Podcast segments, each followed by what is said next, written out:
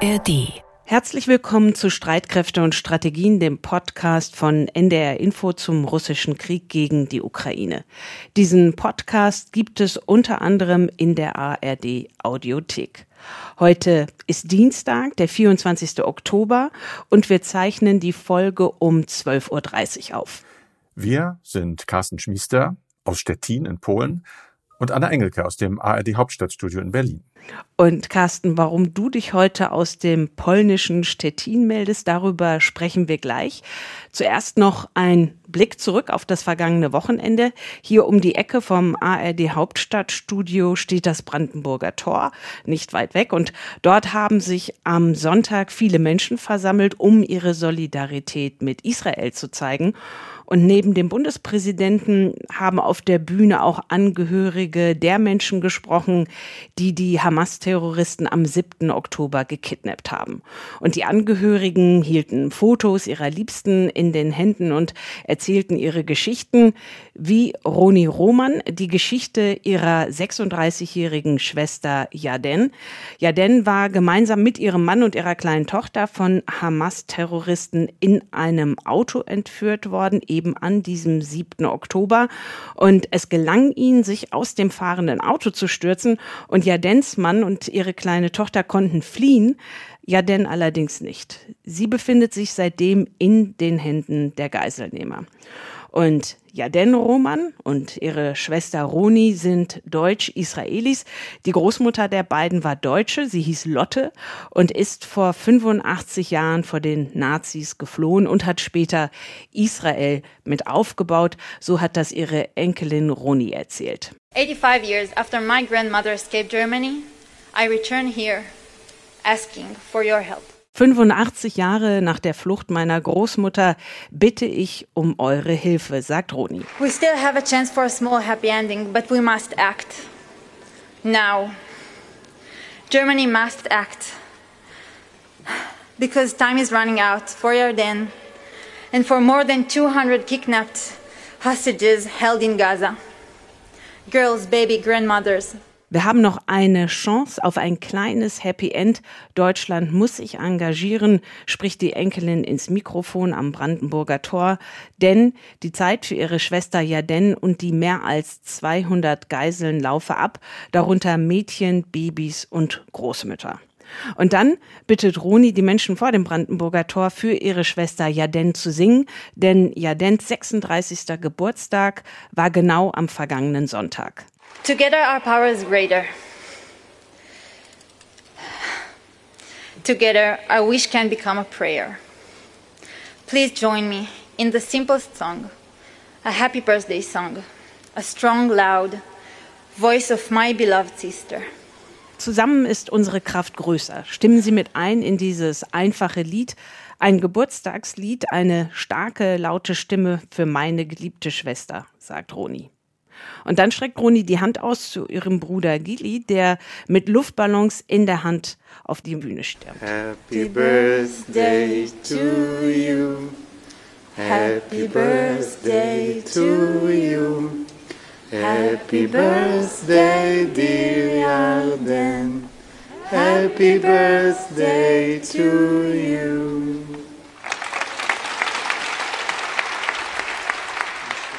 In dieser Folge gucken wir auf die Lage in Israel, natürlich auch auf die Lage der Geiseln und wie es derzeit im Gazastreifen aussieht. Und natürlich gucken wir auch wie immer auf die Lage in der Ukraine. Carsten, und du bist in Stettin in Polen, weil du dort einen ganz besonderen Gesprächspartner getroffen hast. Wen genau? Ja, einen deutschen Offizier, Generalleutnant Jürgen Joachim von Sandrath. Er ist der kommandierende General des Multinational Corps Northeast der NATO, also des multinationalen Korps, ein großes Hauptquartier. Dieses Korps ist wiederum verantwortlich für die Sicherheit in Nordostpolen und dann auch in den drei baltischen Republiken, also in Litauen, Lettland und Estland. Und das sind eben alles Brennpunkte, weil es da Grenzen zu Russland und zu Weißrussland gibt und weil sich die Menschen und, wie ich lerne, eben auch die Soldatinnen und Soldaten von Russland sehr konkret bedroht fühlen. Ich bin seit zwei Tagen schon hier. Ich war im Hauptquartier des Korps und habe da sehr ausführlich mit dem General gesprochen über den Krieg in der Ukraine, was er eben für die Menschen in Polen, im Baltikum verändert hat. Wie bewertet er die Gegenoffensive der Ukraine und den Zustand der russischen Armee oder wie sieht er die weitere Entwicklung? Aber bevor wir auf die Ukraine schauen und das Gespräch mit dem General senden, erzähl Anna du uns doch bitte nochmal, wie es in Israel im Moment und im Gazastreifen aussieht. Ja, am Montagabend gab es zur Abwechslung eine gute Nachricht aus der Region. Die Hamas-Terroristen haben zwei weitere Geiseln freigelassen, vermittelt von Ägypten und dem Internationalen Komitee vom Roten Kreuz. Es sind zwei ältere Israelinnen, die freigelassen wurden, 79 und 85 Jahre alt. Ihr gesundheitlicher Zustand ist nicht ganz so gut und deren Ehemänner sind leider weiterhin in den Händen der Geiselnehmer. Am Freitagabend waren ja bereits zwei amerikanische Staatsbürgerinnen freigelassen worden. Das war eine Mutter und ihre Tochter. Und in dem Fall hat das Emirat Katar vermittelt. Und dort lebt ja die Spitze und die Führung der Hamas-Terroristen. Und Katar gehört ja auch zu den Hauptgeldgebern der Hamas. Insgesamt sind es noch 220 Männer und Frauen und Kinder, die sich in den Händen der Terroristen befinden, darunter acht bis zwölf Menschen mit deutschem Pass, wie ja den Roman, von der ich anfangs erzählt habe. Wie ist die militärische Lage im Moment? Also auf Druck aus den USA, aber auch auf Druck von vielen Menschen in Israel selbst liegt jetzt wirklich ein großes Augenmerk auf den Geiseln und eben deren Befreiung. US-Präsident Biden hat am Montagabend mit dem israelischen Ministerpräsidenten Netanyahu telefoniert und hat dabei sein so wörtlich Engagement für die laufenden Bemühungen zur Freilassung aller verbleibenden Geiseln der Hamas bekräftigt. Und laut US-Regierungs Vertretern soll der amerikanische Verteidigungsminister Lloyd Austin seinem israelischen Counterpart, seinem israelischen Kollegen geraten haben, mit der Bodenoffensive doch noch zu warten, um eben Verhandlungen über die Freilassung von Geiseln zu ermöglichen und auch humanitäre Hilfe. Die USA formulieren ihre Ratschläge betont als Empfehlung an Israel, auch mit Blick darauf, dass das Regime in Teheran, im Iran, nicht behaupten kann, das israelische Vorgehen werde aus Washington gelenkt. Guckt man jetzt nochmal auf das, was du gesagt hast, militärisch, wie sieht's militärisch aus? Also militärisch setzt die israelische Armee weiterhin auf viele Luftangriffe, mit denen sie mutmaßliche Einrichtungen der Hamas-Terroristen im Gazastreifen zerstören will. Nach israelischen Angaben hat sie allein in der Nacht von Sonntag auf Montag mehr als 300 Luftangriffe geflogen. Die israelische Armee informiert auch über einzelne Kommandoaktionen ihrer Soldaten auf dem Gebiet des Gazastreifens, mutmaßlich, um sich dort ein eigenes Lagebild zu machen und auch um herauszufinden, wo die Hamas-Terroristen die Geiseln versteckt halten. Und aus dem Gazastreifen selbst werden weiterhin, trotz des Bombardements der Israelis, werden weiterhin Raketen auf Ziele in Israel abgefeuert. Und dazu gibt es dann auch immer wieder Meldungen und Berichte von Beschuss von Hisbollah-Terroristen aus dem Süden des Libanon auf Israel und mit jedem weiteren Schlagabtausch zwischen Israel und der Hisbollah im Norden von Israel nimmt die Sorge zu, dass es neben dem Krieg mit der Hamas im Gazastreifen auch zu einem Krieg mit der Hisbollah kommen könnte. Und äh, der israelische Präsident Isaac Herzog, der hat beim Besuch von Frankreichs Präsidenten Macron jetzt äh, in Israel versichert, Israel wolle keine Konfrontation mit der Hisbollah Hisbollah im benachbarten Libanon. Nun leben ja eine Menge Zivilisten im Gazastreifen. Was kannst du zu deren ja, Lage, zu deren Lebensumständen im Moment sagen? Ja, die Lage ist schwierig. Sehr schwierig. Es fehlt an allem. Die Weltgesundheitsorganisation WHO schätzt, dass im Gazastreifen pro Person nur noch drei Liter Wasser pro Tag zur Verfügung stehen. Der minimale Bedarf an Wasser für Trinken, Kochen, Körperhygiene liegt normalerweise bei 15 Liter und nicht bei drei. Und dann können wir uns natürlich auch vorstellen, was das bedeutet. Es kommen zwar inzwischen Lkw-Konvois mit Hilfsgütern über den ägyptischen Grenzübergang Rafah rein in den Gazastreifen. Die Hilfe reicht aber dennoch vorne und hinten nicht. Und US-Präsident Biden hat in seinem Telefonat mit Israels Premier Netanyahu auch betont, wie notwendig ein kontinuierlicher Strom humanitärer Hilfe für die Menschen im Gazastreifen sei.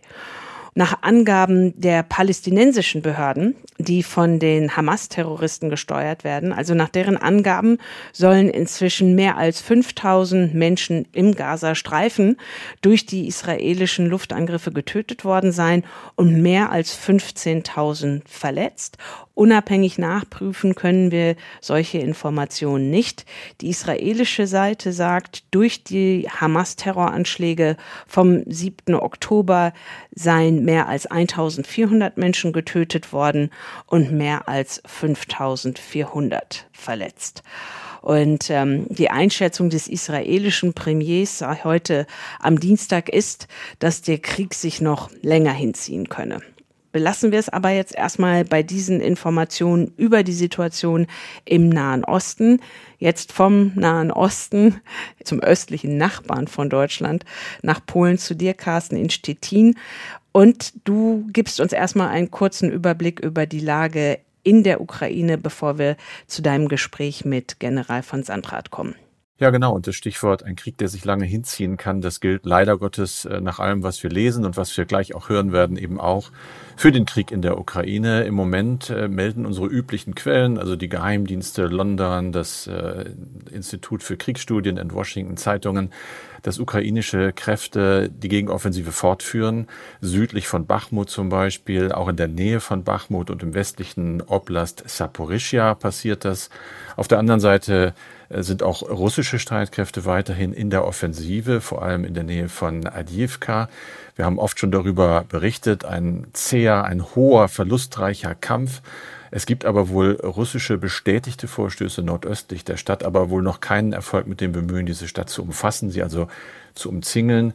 Russische Quellen behaupten weiterhin, dass die eigenen, also die russischen Streitkräfte die ukrainischen äh, Soldaten von einigen neu eroberten Stellungen am östlichen, also am linken Ufer des Dnieper im Oblast Cherson zurückgedrängt hätten. Äh, sie stellen jedoch fest, dass die ukrainischen Streitkräfte weiterhin dort am Ostufer präsent sind. Also das übliche Vor und Zurück, äh, die Bewegung an der Front durchaus zu sehen, aber kaum Veränderung? Ja, hohe Opferzahlen natürlich und das habe ich anfangs angedeutet, das wird wohl auch so bleiben. Keine schnellen Erfolge für beide Seiten nicht, aber eben auch eine russische Armee, die zumindest wohl weiter schießen kann mit Artillerie. Und das ist ja ein wesentlicher Faktor. Das ist an diesem Dienstag gerade so ein Schwerpunkt in den äh, vielen Berichten, die wir lesen. Russlands inländische Produktion von Artilleriegeschossen. Dazu hohe Munitionsimporte aus Nordkorea äh, sollen es den russischen Streitkräften nach Einschätzung von Experten wohl ermöglichen, auch im kommenden Jahr noch wie es heißt, ausreichende Artilleriefeuerraten aufrechtzuerhalten, wenn auch weniger als noch 2022. Eine der Quellen hier ist zum Beispiel der estnische Geheimdienst. Dort wurde gesagt, dass aus Nordkorea möglicherweise zwischen 300 und 500.000 Munitionsstücke, also Granaten an Russland geliefert worden sind. 10.000 ist etwa der Verbrauch pro Tag. Auch das ja eine ungeheuer hohe Zahl. Das wären also gerade mal anderthalb Monate vielleicht. Aber die russische Artillerieproduktionskapazität im eigenen Land und dieser Import wird allgemein als so stark betrachtet, dass Russland eben in absehbarer Zukunft in der Lage sein wird, diese Feuerraten, die ausreichend sind, äh, wie es heißt, aufrechtzuerhalten, ausreichend nicht für große Offensiven, aber eben sehr wohl für die Verteidigung. Und das deutet eben auch auf eine Verlängerung dieses Krieges hin. Darum ging es eben auch in dem Gespräch, das ich mit dem kommandierenden General des multinationalen Korps Nordost hier in äh, Stettin geführt habe, in seinem Hauptquartier. Wir haben den Namen schon genannt. Das ist der deutsche Generalleutnant Jürgen Joachim von Sandrath. In dem Gespräch, das wirklich sehr offen, sehr lang war, ging es um den Krieg in der Ukraine, seine Auswirkungen natürlich auf das Gebiet seiner unmittelbaren Verantwortung, also ein Teil Polens, Baltikum. Es ging um die Frage, wie geschwächt Russland ist und vor allem, ob das so bleibt. Aber am Anfang stand natürlich erstmal meine Frage nach seiner Bewertung der gegenwärtigen Situation.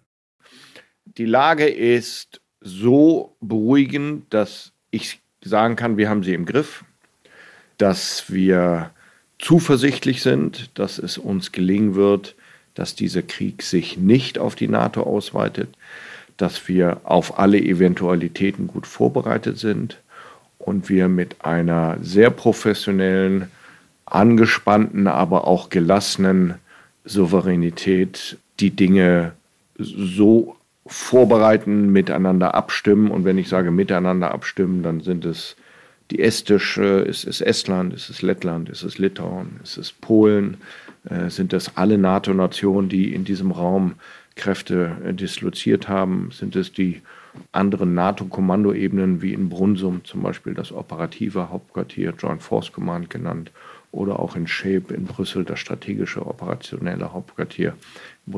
Ist es alles abgestimmt und alles im Griff. Long story short, ich kann gut schlafen, alle anderen können auch gut schlafen. Aber Ihr Hauptquartier, das lerne ich jetzt, ist in einer rund um die Uhr Bereitschaft.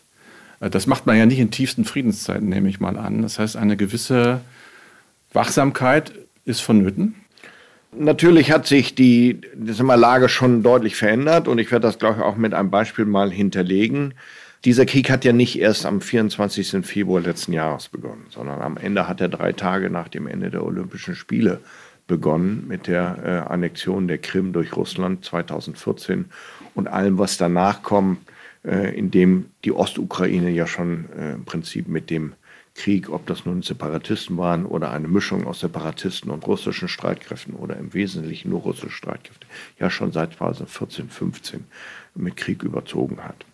Ähm, diese Tatsache, dass Krieg in Europa wieder denkbar ist, dass ein Land aus Europa, von dem wir dachten, dass es im Prinzip die Methode der Konfrontation überwunden hat, dass wir eher im dialogischen Miteinander Sicherheit und Außenpolitik machen, dass das über Bord geworfen wurde, und zwar schon 2014, dann natürlich nochmal äh, deutlich verstärkt und in einer ganz anderen Dimension äh, im letzten Jahr mit dem Angriff auf die Ukraine ist natürlich schon eine Zeitenwende im Negativen. Und wir sind uns alle bewusst geworden, dass unsere Wahrnehmung, dass wir Krieg aus Europa eigentlich gar nicht mehr denken müssen, ähm, verändern müssen. Das hat in der Konsequenz natürlich dazu geführt, dass Streitkräfte äh, in einen höheren Bereitschaftszustand gehalten werden, weil jemand, der so agiert, ja auch nicht zu 100 Prozent kalkulierbar ist. Und sie müssen ja auf alle Eventualitäten vorbereitet sein.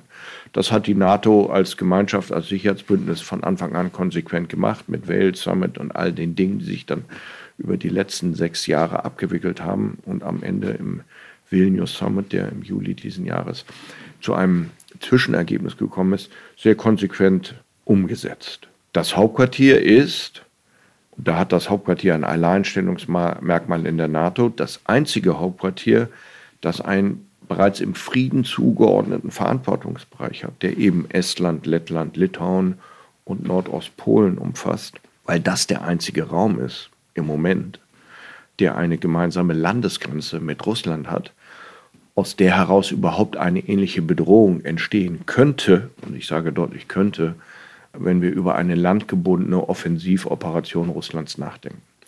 Das hat sich ja ein bisschen verändert. Inzwischen ist Finnland NATO-Partner und zu den 2200 Kilometern gemeinsame Landesgrenze, die wir mit Russland und Weißrussland und Kaliningrad haben, sind jetzt noch mal knapp 1400 Kilometer finnische Landesgrenze zu Russland dazugekommen und Norwegen hatte im hohen Norden schon immer knapp 100, 110 äh, Kilometer Landesgrenze, aber ein sehr unwirtlicher Raum für landgebundene Operationen. Sie sagen, Sie haben eine lange Grenze. Sie haben auch Kaliningrad in Ihrem Gebiet drin, eine hochgerüstete Exklave, wo zumindest nach allem, was wir hören und lesen, vermutlich auch die immer wieder diskutierten taktischen Nuklearwaffen sind, sein können.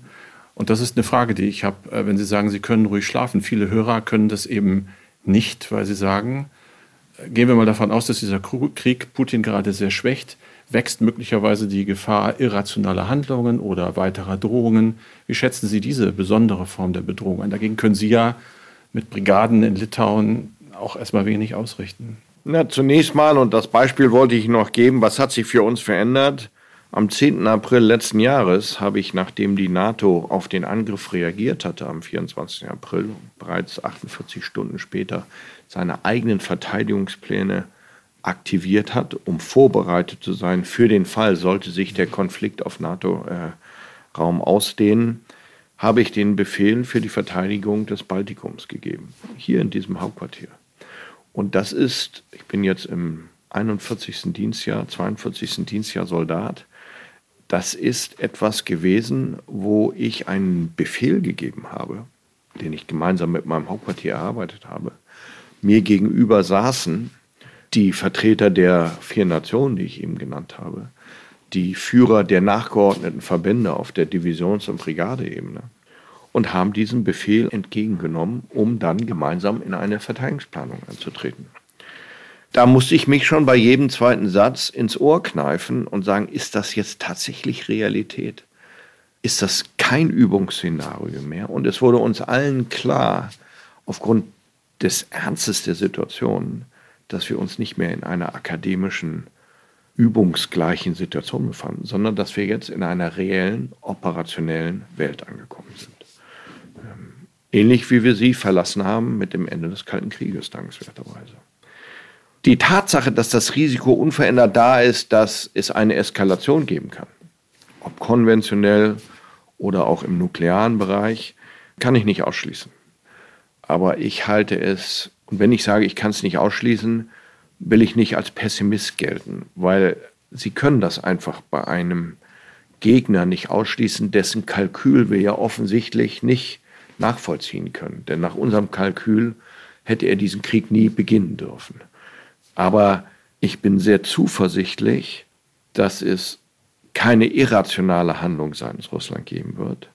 Ich bin sehr zuversichtlich, dass die Reaktion auf diesen Konflikt so konsequent gewesen ist, dass Russland ganz genau weiß, dass es jetzt auch auf unserer Seite rote Linien gibt, die er nicht überschreiten sollte. Und deswegen bin ich auch sehr zuversichtlich, dass es uns gelingen wird, diesen Konflikt von der NATO fernzuhalten. Und deswegen bin ich auch sehr zuversichtlich, dass Russland weiß, dass er diese Eskalation vermeiden sollte. Stand heute. Wenn man jetzt sich mit diesem Krieg beschäftigt, lese ich verschiedene Einschätzungen. Es gibt Pessimisten, die sagen, die Gegenoffensive der Ukrainer läuft nicht gut. Es gibt aber auch andere, die sagen, Russland hat auch äh, große Abnutzungsprobleme. Die Frage ist an Sie, wie schätzen Sie die Lage dahingehend ein, dass viele sagen, Putin spekuliert in Kenntnis seiner Schwäche auf die Schwäche des Westens im Sinne von der politische, vielleicht auch der öffentliche Wille, die Ukraine zu unterstützen, wird abgenutzt. Andererseits gibt es Leute, die sagen, militärisch wird Russland gerade abgenutzt. Ich habe eine aktuelle Zahl gelesen, die kommt aus London.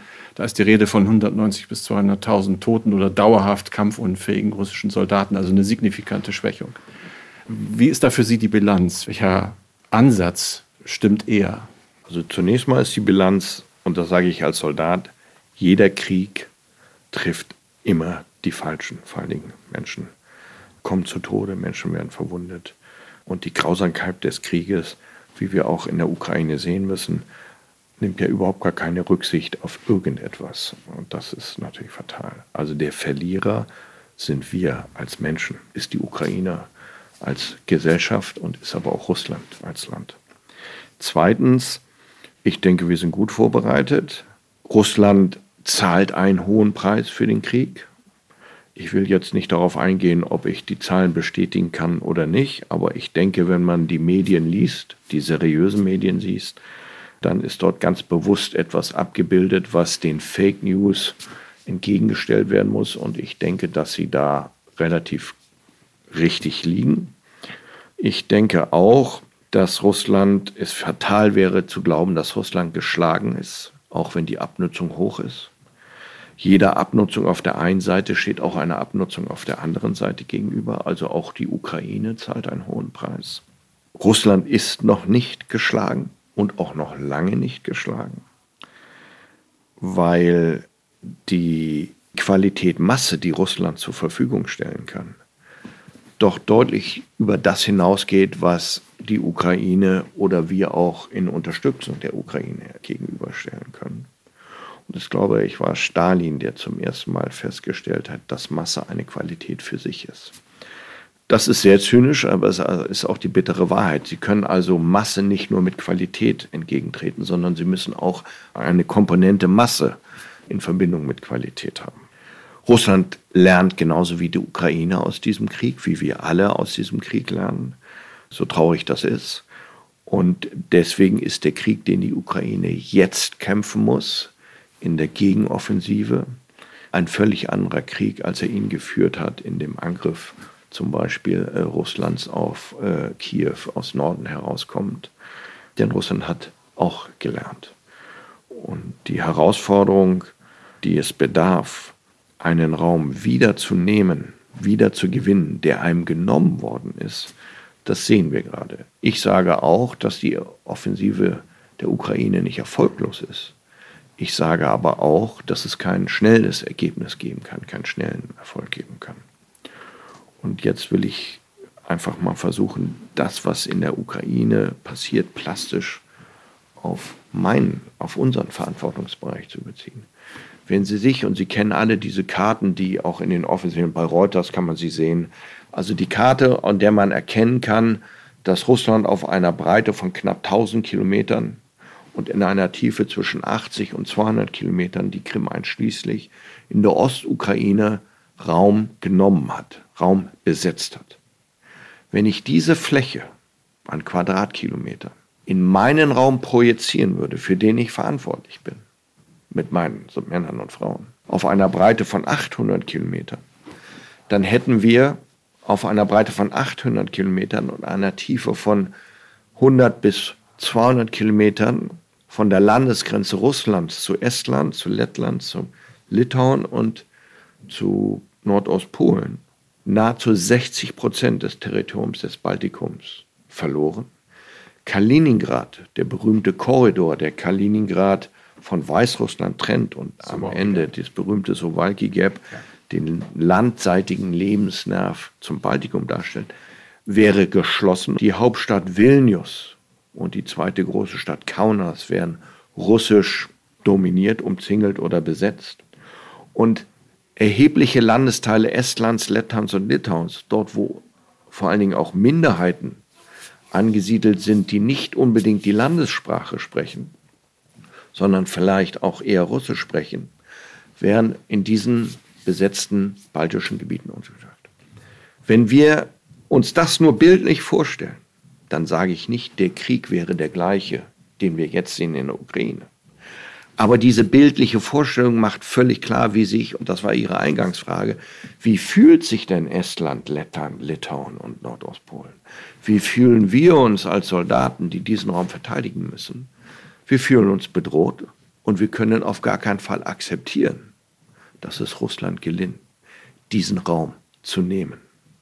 Denn der Gegenangriff der NATO, um diesen Raum wieder von Russland zu befreien, den Raum wieder, die Integrität dieser Staaten wiederherzustellen, das sehen wir gerade in der Ukraine, ist erheblich mühseliger und preisintensiver als vermutlich eine erfolgreiche Vorne-Verteidigung, die wir umsetzen müssen, um Russland klar aufzuzeigen, dass er diese Option besser nicht wählt. Hat die NATO dafür im Moment die Mittel? Wir sind dafür aufgestellt. Nun muss man sagen, Derzeit ist Russland im Wesentlichen in seinem Krieg gegen die Ukraine gebunden. Also das Bedrohungspotenzial in meiner unmittelbaren russischen und weißrussischen Nachbarschaft ist nicht dasselbe wie vor dem 24. Februar letzten Jahres. Für diese verbleibende Bedrohung sind wir gerüstet. Für die sind wir gut aufgestellt. Aber Russland hat bereits jetzt angekündigt, und Sie können das quasi jede Woche in den Zeitungen lesen, der russische Verteidigungshaushalt soll verdreifacht werden, teilweise verzehnfacht werden. Man will wieder aufrüsten.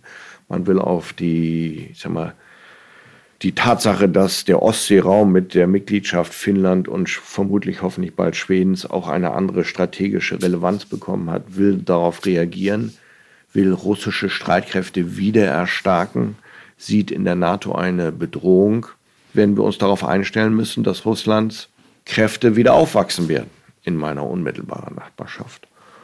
Darauf sind wir eingestellt, darauf sind wir vorbereitet und ich denke, die Entscheidungen in unseren Nationen, und hier verweise ich mal auf die Entscheidung unseres Bundeskanzlers mit der Zeitenwende, mit den Investitionen, die wir jetzt über die nächsten zwei, fünf, sieben, zehn Jahre anlegen, werden wir auch darauf vorbereitet sein. In der Summe sage ich, wir sind, solange es uns gelingt, Unity of Effort und Unity of Effect, also Geschlossenheit abzubilden, immer leistungsstärker als ein russisches System. Immer leistungsstärker als externe Bedrohung, seien sie nun in Europa oder woanders auf der Welt. Entscheidend ist aber, dass wir das als einen integrierten kollektiven Ansatz verstehen und nicht als die Summe nationalstaatlicher Bemühungen. Dann müssten Sie aber mit dem, was da teilweise auf politischer Ebene diskutiert wird, nicht immer sehr glücklich sein. Da wird ja auch gestritten, da man, ist man verschiedener Meinung. Und das ist die Frage, die Sie noch nicht ganz beantwortet haben. Wenn Putin wirklich darauf setzt, zum einen mentale Abnutzung, politische Abnutzung, die öffentliche Debatte verliert das Interesse. Jetzt Israel. Alle gucken im Moment in den Nahen Osten halten wir das durch. Wenn die Forderung plötzlich kommt, Zeitenwende schön und gut, es gibt Kritik an der Umsetzung, es gibt Kritik, Scholz trickst, die zwei Prozent, naja, was ist, wenn irgendwann noch mehr kommen soll und diese unmittelbare Bedrohungsempfindung bei den Leuten nicht mehr da ist und irgendeiner sagt, wir brauchen das nicht. Es gibt diese Stimmen ja auch jetzt schon. Das ist die Frage. Ist das nicht die entscheidende Schwäche des Westens? Nicht militärisch. Masse militärisch vielleicht, aber vor allen Dingen Background äh, Rückendeckung seitens der Bevölkerung. Ich hätte das einfach aus einem anderen Blickwinkel äh, sehen. Ich bin als Sohn eines Soldaten aufgewachsen und mein Vater, mein alter Herr, war im Wesentlichen ein NATO-Offizier. Also ich bin im Wesentlichen als, als NATO-Soldatenkind aufgewachsen. Ich glaube, dass, ja, es ist sicherlich eine Herausforderung, 31 oder 32 Mitgliedstaaten auf ein gemeinsames Ticket hin zu verpflichten. Aber wir haben damit auch eine Stärke. Und in diesem Diskurs ist zumindest in meiner Kenntnis bis immerher, bis dato immer eine überzeugende Lösung dabei herausgekommen. Und äh, das letzte Ergebnis dazu ist der Vilnius Summit. Selbst bei völlig unterschiedlichen Parametern in den einzelnen Nationen, äh, mal die europäischen Länder miteinander vergleichen oder die nordamerikanischen äh, Länder, alle waren geeint in dem Ziel, wir müssen das NATO-Territorium erfolgreich verteidigen können und haben sich dem auch verpflichtet. Und alles, was ich im Moment erlebe in der Umsetzung, stimmt mich eher positiv. Ich halte das für eine Stärke äh, von der NATO, der EU und von multinationalen Strukturen, denn am Ende, wenn wir uns dazu durchringen, es zu tun, sind wir davon überzeugt, dass es das Richtige ist. Und warum sage ich das? Manchmal wird Deutschland ja gesagt, man ist zu langsam, wir sind nicht konsequent genug in der Entscheidung, wir sind nicht schnell genug. Aber wenn wir dann entscheiden, dann setzen wir es auch um. Also die Entscheidung, wir engagieren uns militärisch in Litauen, hat vielleicht ein bisschen gedauert.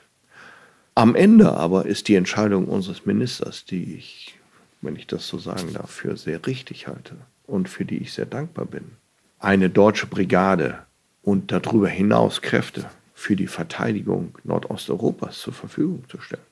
Sogar eine Brigade in Litauen über die nächsten Jahre hin zu stationieren. Das ist etwas, was Deutschland vielleicht von dem einen oder anderen unterscheidet.